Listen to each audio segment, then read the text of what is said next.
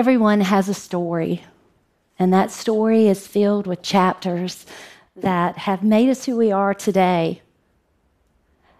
Those early chapters of that story sometimes are the ones that define us the most. The Center for Disease Control has estimated that over half of our nation's children have experienced at least one or two types of childhood trauma. That adversity can have lasting effects. When I began to have opportunities to speak and advocate for students and for teachers, I found myself uniquely positioned to be able to speak about childhood trauma. But I had to make a decision first.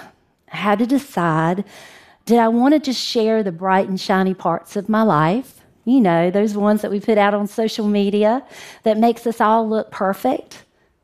Or did I want to make myself vulnerable and become an open book? The choice became very clear. In order to make a difference in the life of a child, I had to become transparent. So I made the commitment to tell my personal story. And this story is filled with people that have loved me and taken care of me and grown me and have helped me overcome and heal. And now it's time for me to help others do the same.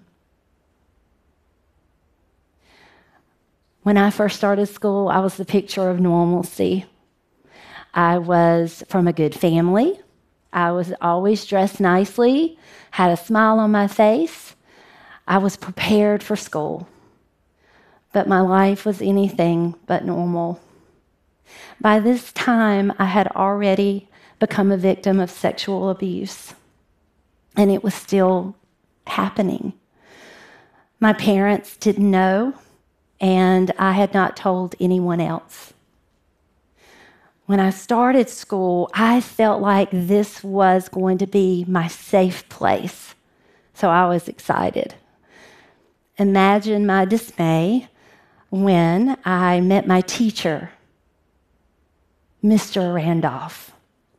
Now, Mr. Randolph was not my abuser, but Mr. Randolph was the epitome of everything that scared me the most in my life. I had already started these self preservation techniques to where I took myself out of positions where I was going to be alone with a man.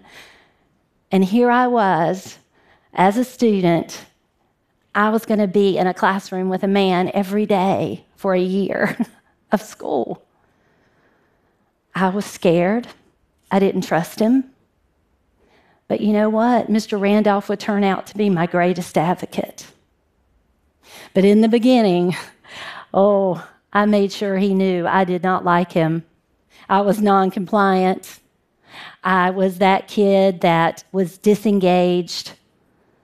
And I also made it really hard on my parents, too. I didn't want to go to school, so I fought them every morning getting on the bus. At night, I couldn't sleep because my anxiety was so high. So I was going into class exhausted which exhausted children are cranky children, and they're not easy to teach. You know that.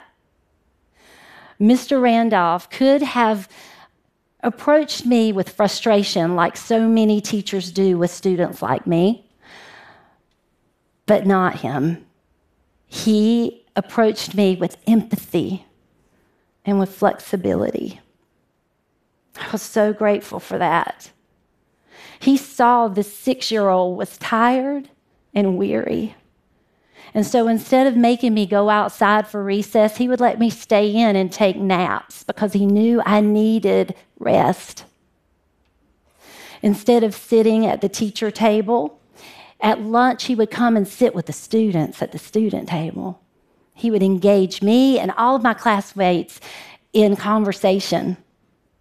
And I now look back and I know he had a purpose for that. He was listening, he was asking questions. He needed to find out what was going on. He built a relationship with me, he earned my trust. And slowly but surely, those walls that I had built around myself, he started chipping away at. And I eventually realized he was one of the good guys. I know that he felt like he wasn't enough because he made the move to talk to my mom and got my mom's permission to let me start seeing the school guidance counselor, Miss McFadden. I started seeing Miss McFadden once or twice a week for the next two years. It was a process. During that time period, I never disclosed to her the abuse because it was a secret. Wasn't supposed to tell. But she connected the dots. I know she did because everything that she did with me was to empower me and help me find my voice. She taught me how to use mental images to push through my fears. She taught me breathing techniques to help me get through those anxiety attacks that I would have so often. And she role played with me and she made sure that I could stand up for myself in situations. And the day came where I was in a room with my abuser and one other adult, and I told my truth. I told about the abuse. Immediately, my abuser began to deny. And the person that I disclosed to they just weren't equipped to handle the bombshell that I had just dropped on them. It was easier to believe the abuser rather than a child. So I was told never to speak of it again. I was made to feel like I had done something wrong again. It was devastating. But you know what? Something good came out of that day. My abuser knew that I was no longer going to be silent. The power shifted and the abuse stopped. yeah. But the shame and fear of it happening again remained. And it would remain with me for many, many years to come.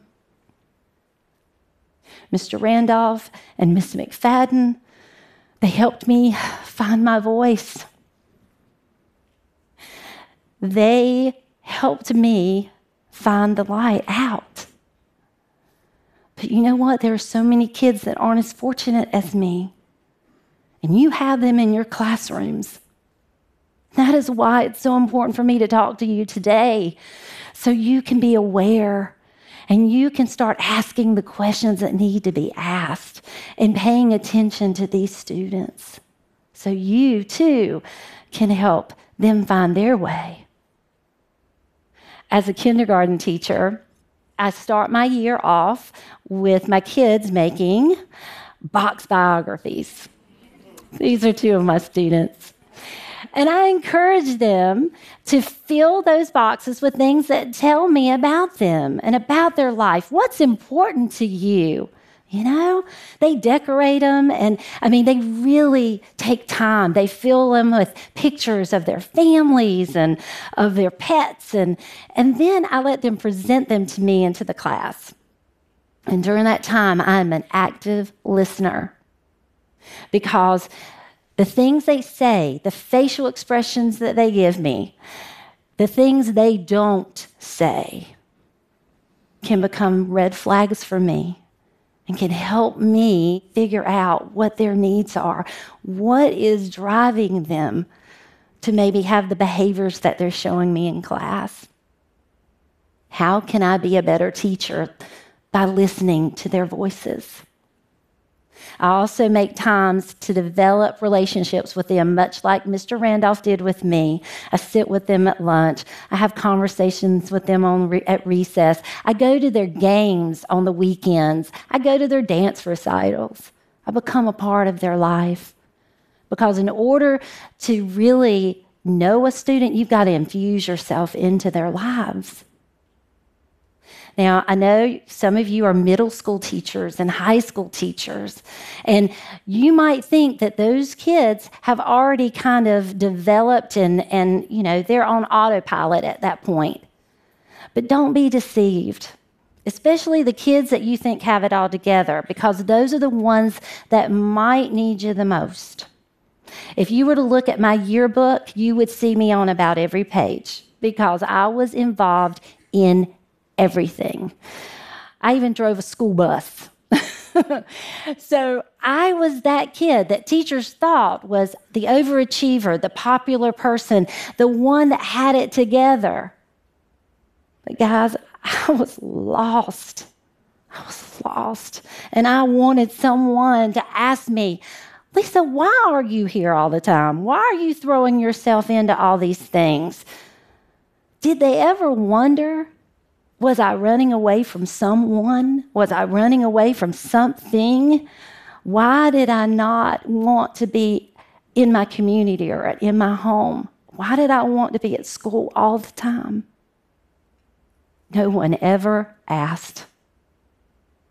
Now, don't get me wrong, all overachievers in your schools are not victims of abuse or trauma, but I just want you to take the time to be curious. Ask them why. You may find out that there is a reason behind it. You could be the reason that they move forward with their story. Be careful not to assume that you already know the ending to their story. Don't put a period where a semicolon should be. Keep that story going and help them know that even if something has happened traumatic to them, that their life is still worth telling. Their story is worth telling. Now, in order to do that, I really feel like we have to embrace our own personal stories as educators. Many of you might be sitting there and thinking, yeah, that happened to me, but I'm not ready to share. And that's okay. The time will come when you will feel it inside your soul that it's time to turn your past pain into purpose for the future. These children are our future. I just encourage you to take it day by day. Talk to someone. Be willing and just open.